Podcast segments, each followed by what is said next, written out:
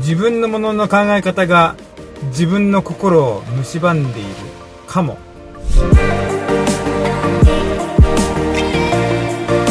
こんにちは誠です。今日からシリーズ新しいやつですね。えっ、ー、と心の敵シリーズです、えー、今日の箇所はですねマタイの15章1節から20節特に1819ですが、えー、口から出るものは心から出てきます。それが人を汚すのです。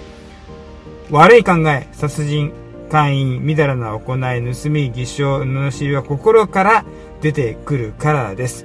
心を汚す心の敵そのリストが挙げられていますけれども殺人とかね会員とかみだらな行いとか盗み偽証罵りこれ明らかに心の敵じゃないですか。でもそれに勝って筆頭に挙げられているのが悪い考えなんですよね。悪い考えは心の敵ですうーん何が悪い考えかっていうと、まあ、いろいろあると思うんですけど例えばですねやっぱり自分は愛されてないっていう考えはそういう風に感じてしまう人たちの痛みを感じなきゃいけないんですけれどもでもこの御言葉で言うと悪い考えです。なぜかというと、実際に愛してくれている人に対して失礼ですよね。自分は恵まれてない。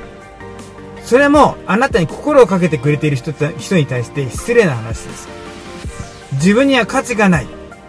えあなたの価値を見出して、そして一緒に働こうって言ってくれている人に対して失礼なことです。これは悪い考えなんですよね。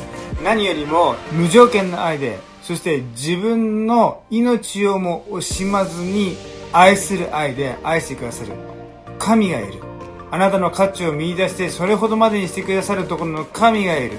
その神に対して失礼だっていうふうに言えると思います。そのような悪い考えが私たちの心を蝕む敵なんですよね。これからしばらくですね数回に分けてここの敵について触れていきたいと思います。まずここの敵を知って、え、そして守ってくださる主に信頼をして助けを求めながらこの心の敵と戦い心を守っていく。戦いとなりましょう。そのようにして私たちの態度や私たちの行動や私たちの言葉も清められていくんだと、えー、その祝福に預かるお互いとなりますように。祝福がいっぱいありますように。じゃあね。